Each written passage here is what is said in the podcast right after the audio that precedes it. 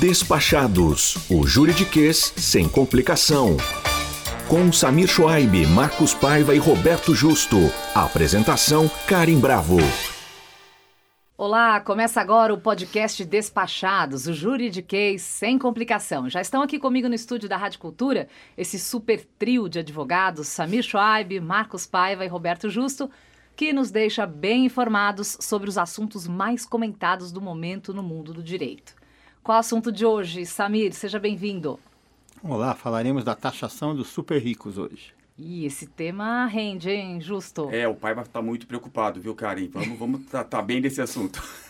Ainda bem que nós temos o Paiva aqui também para colocar um pouquinho de ordem no nosso bate-papo, né? Assunto do momento. Assunto do momento, com certeza, tá? Nos noticiários aí e tem gente preocupada mesmo. Então hoje nós vamos bater um papo sobre o que são os fundos dos super ricos e por que o governo quer taxá-los.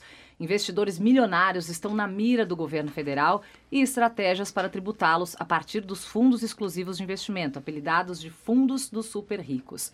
Segundo o ministro da Fazenda, Fernando Haddad, a arrecadação com a taxação destes fundos milionários deverá constar na Lei Orçamentária Anual para 2024.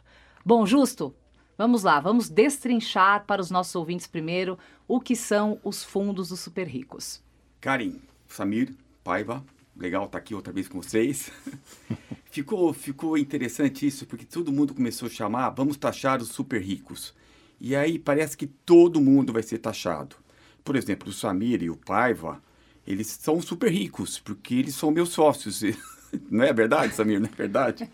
É, então, é, o conceito de super rico hoje, por exemplo, o IPEA, rico, é quem ganha mais de R$ 8.500 por mês.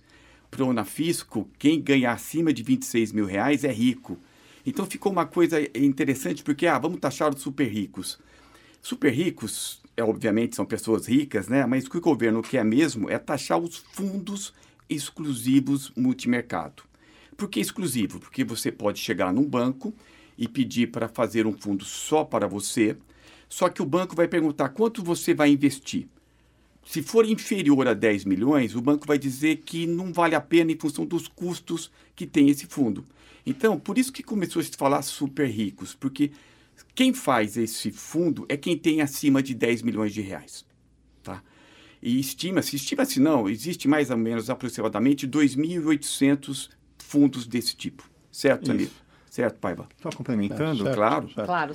Uma, uma questão importante dos fundos exclusivos é que a, a principal vantagem, vamos dizer assim, é que não há a tributação semestral, que é, chamado o come cotas. Então, o que é o come cotas? No fundo normal, que a pessoa vai lá e investe no banco, fundo aberto, de seis em seis meses, independentemente de resgatar, já é retido o imposto de renda na fonte é, sobre os rendimentos. No fundo exclusivo não há essa retenção, então essa é uma grande vantagem fiscal, tributária, que vai acumulando isso ao longo do tempo, então é, o dinheiro do imposto vai rendendo para o cliente também. E, então essa é uma grande vantagem. Não, e aí interessante o que o Samir falou, se você compara, vamos imaginar, eu, eu não, não é o caso, viu, Karen, mas vamos imaginar que eu tenho um fundo exclusivo, e você tem um fundo normal aberto. Vou imaginar que nesse fundo tenha, tenha o mesmo tipo de papel, o mesmo. O seu fundo aberto, que tem o come cotas, como o Samir falou, e o meu fechado.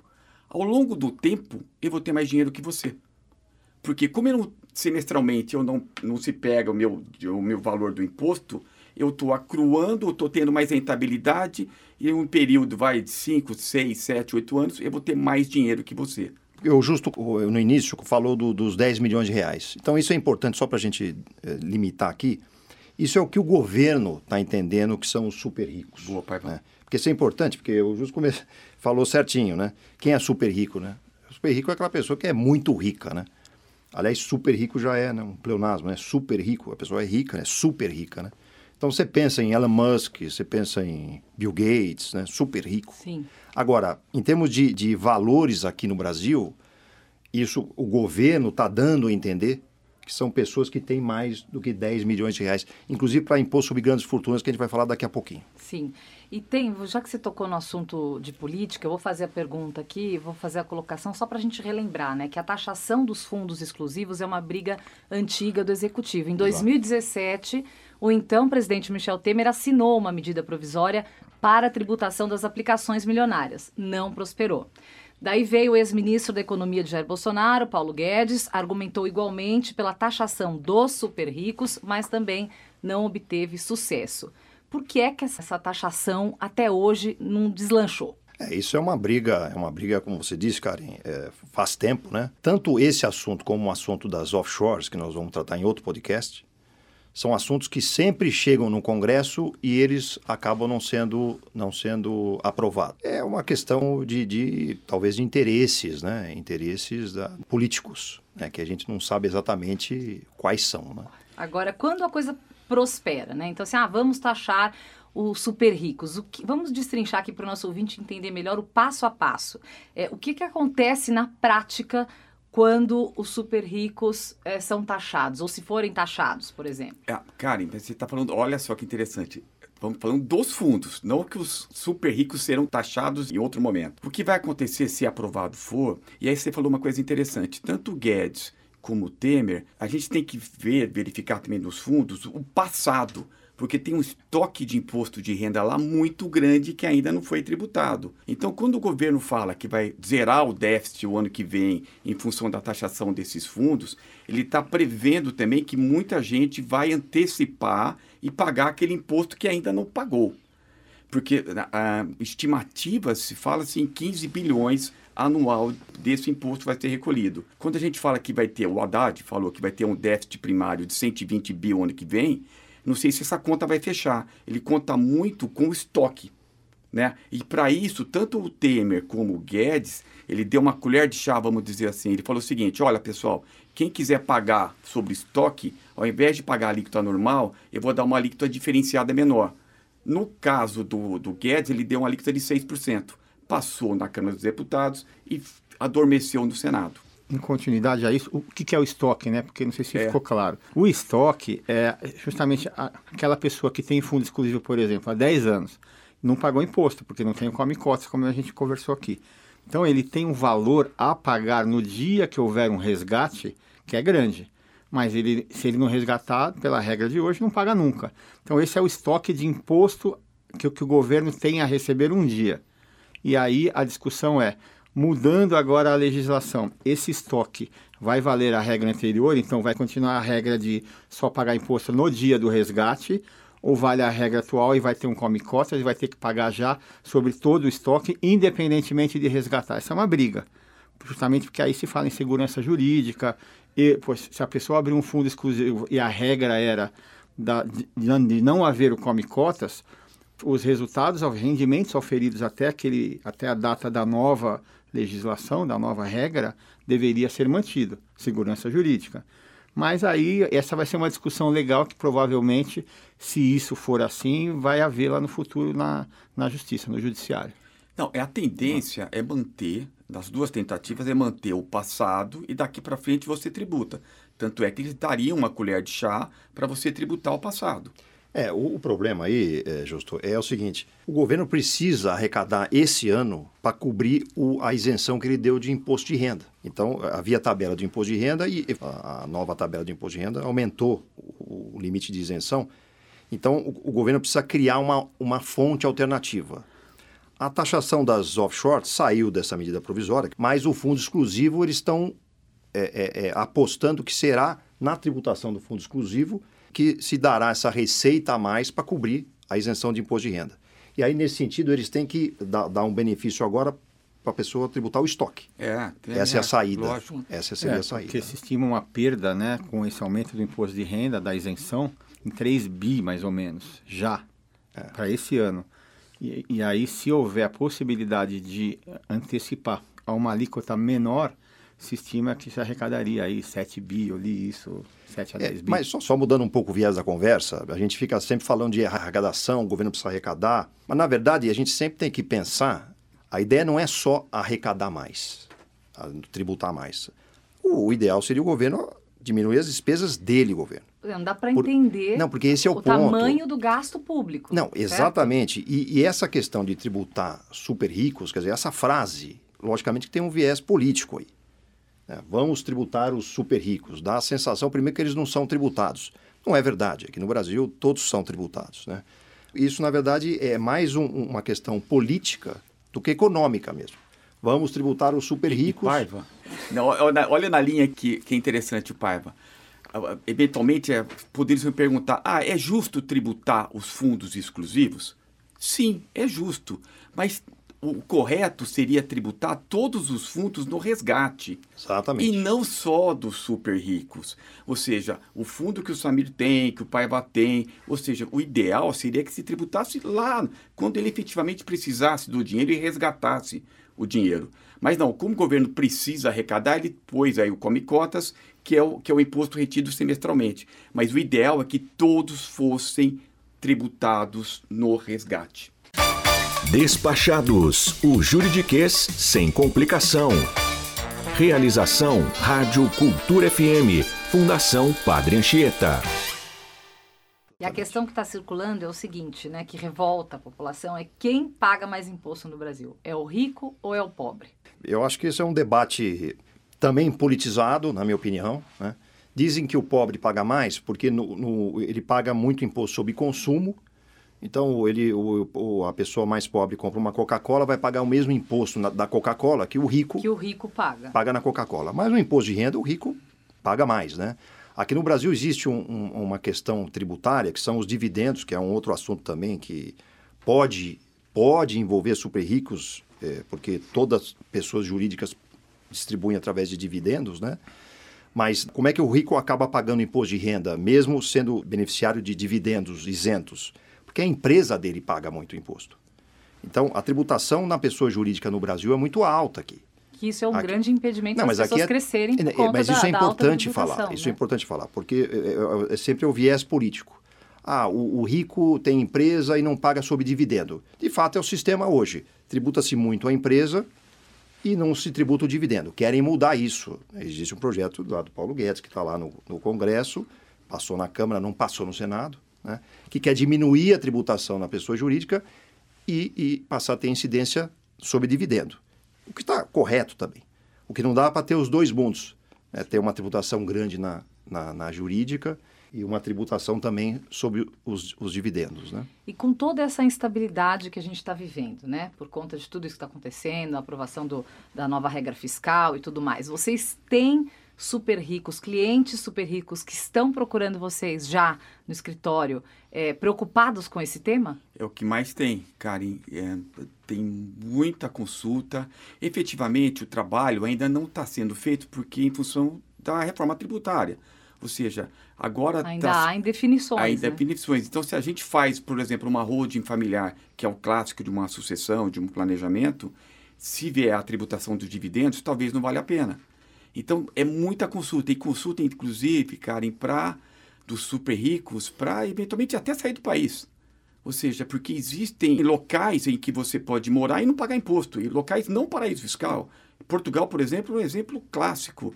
Se você vai para Portugal, por 10 anos você fica isento de pagar imposto, inclusive para as aplicações financeiras no Brasil. É, e justamente essa questão de, dos clientes, não dá para a gente ainda sugerir uma mudança, uma mudança imediata, porque a gente precisa ver o que vai mudar efetivamente. Então, é, eles às vezes perguntam, poxa, mas vai valer a pena manter o fundo exclusivo, mesmo se tiver agora a nova tributação no Come Cotas? E a gente precisa avaliar, porque há outros benefícios, há um benefício de planejamento sucessório nos fundos exclusivos também, se o dono do fundo exclusivo já quiser doar para os filhos, ficando com o usufruto desse fundo, ele, ele só recebendo, os pais recebendo os rendimentos, mas já em nome dos filhos, é possível. O fundo tem essa vantagem. Então, assim, é, se houver a tributação, haveria a perda dessa vantagem, mas tem outras. Então, a gente realmente precisa esperar a redação final, se é que vai passar, para a gente aí sim recomendar alguma mudança. E Samir, outra alternativa que a gente conversou se eventualmente tiver a tributação, como eu acho que vai vir mesmo, uma alternativa interessante para se pensar é o fundo de previdência, o VGBL. Porque o fundo de previdência, o VGBL, ele também não tem come cotas, e ao longo do tempo, dependendo do regime de tributação que você escolha, ele, a tributação pode chegar em 10%, que é muito baixo. É. Ou seja, e, e, aí você também pode fazer um fundo de previdência exclusivo. Ou seja, é interessante isso. E eu acho difícil o governo mudar a regra do fundo de previdência, que é o seguro, né? Mas aí fica aqui a dica para para se pensar no VGBL, certo? Pai? Isso. Se passar, tem que ver o texto E da só um ponto também, só para ficar esse termo super ricos, né? é, sempre lembrando que é, é- isso é um apelido que está sendo dado para dono de fundo exclusivo. Porque, exemplo, o justo ele pode ter um fundo exclusivo com 10 milhões, com 15 milhões, e o Paiva com 20 milhões, ele pode não ter um fundo exclusivo por opção própria. Então ele tem fundos abertos, ele está no Não, aí o Paiva não é o super rico, é o justo. Então, e- aí, então, e- então, eu sou super rico e ele não é super rico, Ah, tá isso errado. é, mas isso é um apelido que sobra. Mas Isso, o- exato. É nesse mesmo, exemplo, o Paiva É é mais mesmo. rico que você. Não, mas o Paiva já é rico, lembra? Ele é meu sócio. É verdade. Eu vou É virar mais- sócia também nesse escritório, também Vamos quero lá, virar super lá, rica. Já que a gente tocou, o Samir tocou num ponto importante, né, falando dos filhos, né, que eu acho que é legal isso, porque no mundo dos super ricos, como é que a gente faz para impedir que os nossos filhos, né, sejam cidadãos preguiçosos, que não produzem, que não trabalham? Sabe aquele famoso neném? Nem trabalha, nem estuda, sim. e- porque tá tudo muito fácil, o pai dá aquela mesadona, ele sabe que ele não tá preocupado com o futuro dele, ele sabe que al- algo muito grande virá. E como é que é esse assunto também no escritório? Vocês têm o- clientes com alguma história desse tipo? O Samir vai falar. Mas lembra na, da, da adolescência, o cara tinha Passat do ano, tinha carro do ano, né? O, o- e- o Samir era o típico do cara era- ele era que era o o super filhinho de papai, na- morava tinha no jardim. o Escort XR3. É, todo mundo andando de ônibus, vou- o cara ia. Eu vou desconsiderar esse comentário. Não é verdade? Isso, Era isso, é exatamente isso. Todo mundo de ônibus, o cara com É, Passat playboy. de último tipo. É, o Playboy, isso. aham, Não vou desconsiderar.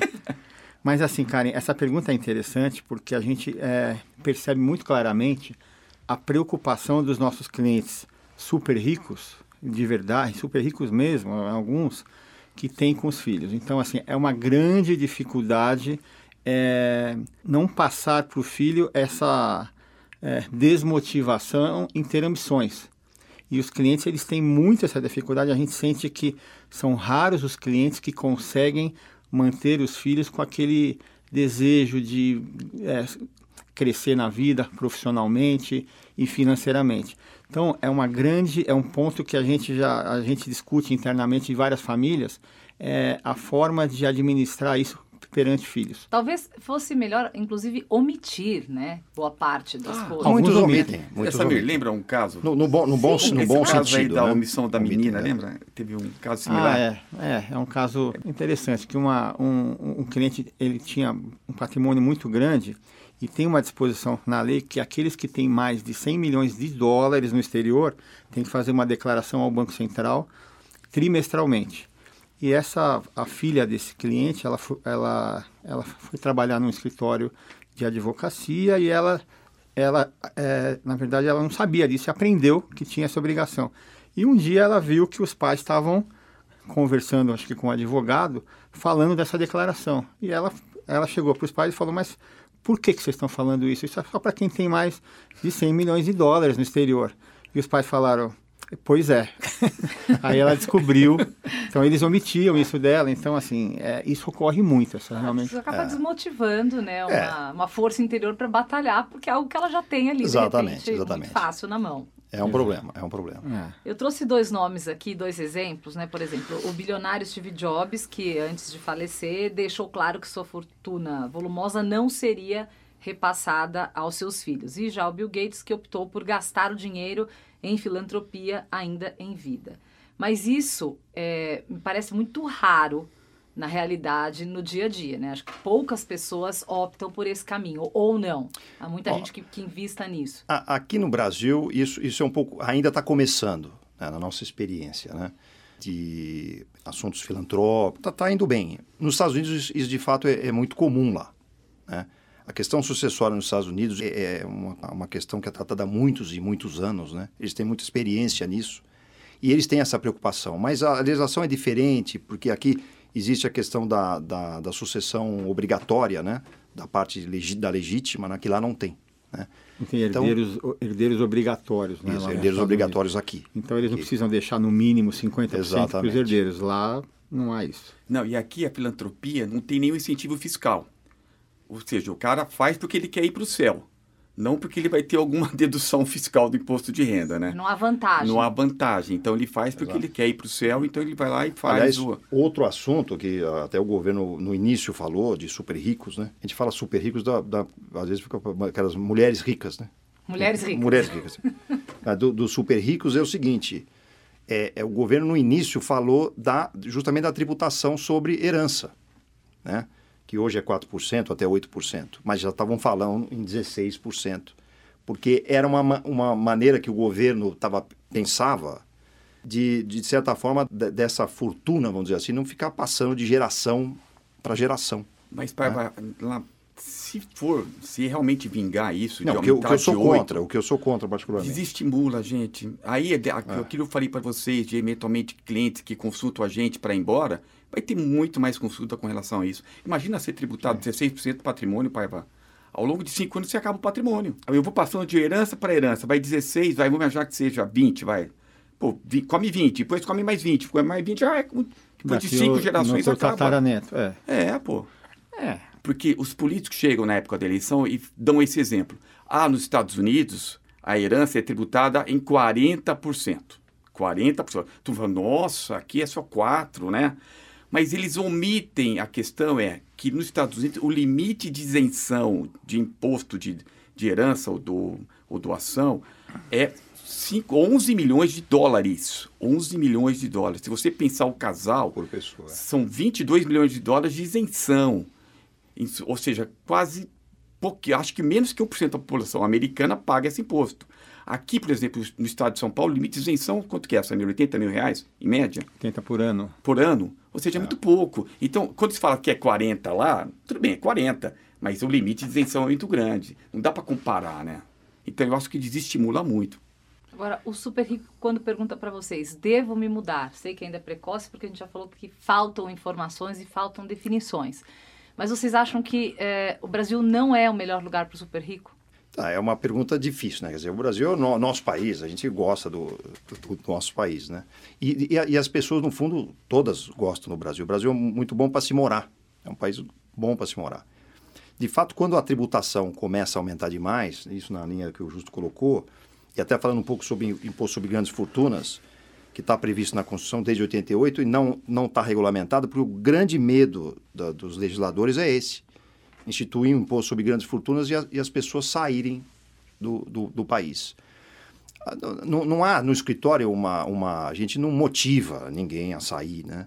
A gente explica os, os modelos tributários do Brasil e do mundo e as pessoas livres é, a nossa experiência, nós tivemos alguns casos, um especial, mas alguns, de clientes que saíram por questão eminentemente fiscal. E as pessoas, é, via de regra, se arrependem disso, porque sair do país, você não pode entrar, você não pode ficar no Brasil mais do que seis meses ao ano. E a pessoa tem família, tem filhos, tem netos, tem os amigos. Para fins fiscais, né? Para fins fiscais. É. Tem amigos. Então, assim, nós tivemos um caso de um cliente que se mudou para o Uruguai e ele começou a não aguentar, já era um senhor, e ele começou a não aguentar, ele falou, não, eu vou dar um jeito, e aí ele começou a falar, eu acho que eu vou entrar pela de carro do Uruguai, vou botar um boné, um óculos escuro, falando assim, não precisa fazer isso, então assim, é, não vale, na nossa, na minha opinião pelo menos, não vale a pena fazer isso só por questões fiscais, a não ser que a pessoa queira mudar do, do Brasil de verdade, aí é outra história, mas por questões fiscais eu acho que a chance de arrependimento é grande. Muito é, nós já vimos é... muita gente indo, indo é. para é, Portugal, teve aquela explosão. Mas né? ainda tem, viu? E, agora, e ainda tem, porque tem. Eu, eu, vejo que tem muita gente voltando para o Brasil, de lá para cá. E o que o Samir falou é verdade, mas é caso a caso. Porque se você pôr no papel, é caso a caso, não adianta. Mas a, a facilidade, ainda mais Portugal que tem a língua e tudo mais, e a isenção fiscal é muito boa, gente, por 10 anos. Tudo bem, uma coisa que você falou também, seis meses. Mas é deixar claro que são 183 dias. E não, você pode ficar 10 dias aqui, 5 dias lá, no espaço de um ano. Seis tu, meses por ano. É, mas não, é, seriam 180, porque aparentemente pareceu que você falou seis meses direto. Seguidos. Ah, Seguidos. Seis meses dentro de um ano. Agora eu traduzi você. Boa. Obrigado. Nada. Sempre um prazer. Esclareceu, esclareceu. Sempre um prazer. É. Então, é caso a caso. Existe consulta? Existe muita consulta. Efetividade? Vamos esperar mais um pouco. É, a gente tem um dado aqui que, inclusive, falando na efetividade, né, ou não, os resgates de fundos de super ricos chegaram a quase 27 bilhões de reais em menos de quatro meses esse ano. Ou seja, o, o movimento ele se intensificou a Sim. partir de abril após o anúncio da intenção do governo em mudar a tributação. Então, a gente teve um, é é um número relevante, né, São, Paiva? são as pessoas se preparando, né? Eventualmente, né? Então eu vou, te- vou, vou- vou resgatar, ter, ter a minha liquidez para eventualmente é, mudar Não, de país. Ou mandar pai- o dinheiro para fora, né? É, Independente de mudar fora. de país, Exato. pode mudar a valor. Vou mandar o dinheiro para o exterior, vou aplicar lá fora, porque sair né, do, do, do risco, se a pessoa entende que há algum risco Brasil, que algumas pessoas entendem, aí fala, eu vou sair, eu vou resgatar e vou mandar o dinheiro para fora, legalmente, obviamente, de- tudo certinho, declarado, mas pode. É, houve E aí, um alvoroço. gente, realmente. é, o pior que fazendo isso, como o Samir falou, é pior para o Brasil. Porque nos fundos, praticamente, tem muito papel público, ou seja, a gente financia o governo. A partir do momento que ele pega e tira o dinheiro e aplica em papéis no exterior, a gente deixa de financiar o próprio governo. Claro. Então, tudo isso tem que levar na balança, Claro, na hora que eles fizerem isso. Por isso, aquela linha que falou, o justo é tributar sempre no final, mas tem Seria o o cotas. seria o mais adequado. É.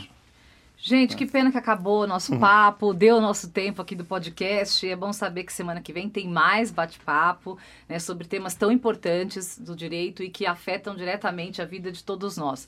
Paiva, foi um prazer recebê-lo aqui novamente. Ah, obrigado. Eu que agradeço. Justo, pode me chamar para para ser a sua sócia lá, que eu, tô, eu topo, Não, tá? eles, eles sempre falam, graças a Deus eu sou sócio do Justo. E Samir, posso ir? Meu lugar está à Posso- sua posso- disposição. Ah, então tá ótimo. Ah, porra, Então, é bom, vamos trocar, pai. Vamos, Vou conciliar. Muito melhor, muito melhor. um abraço para vocês e até a próxima. Obrigado, Obrigado. obrigado, cara. Despachados, o juridiquês sem complicação. Realização Rádio Cultura FM, Fundação Padre Anchieta.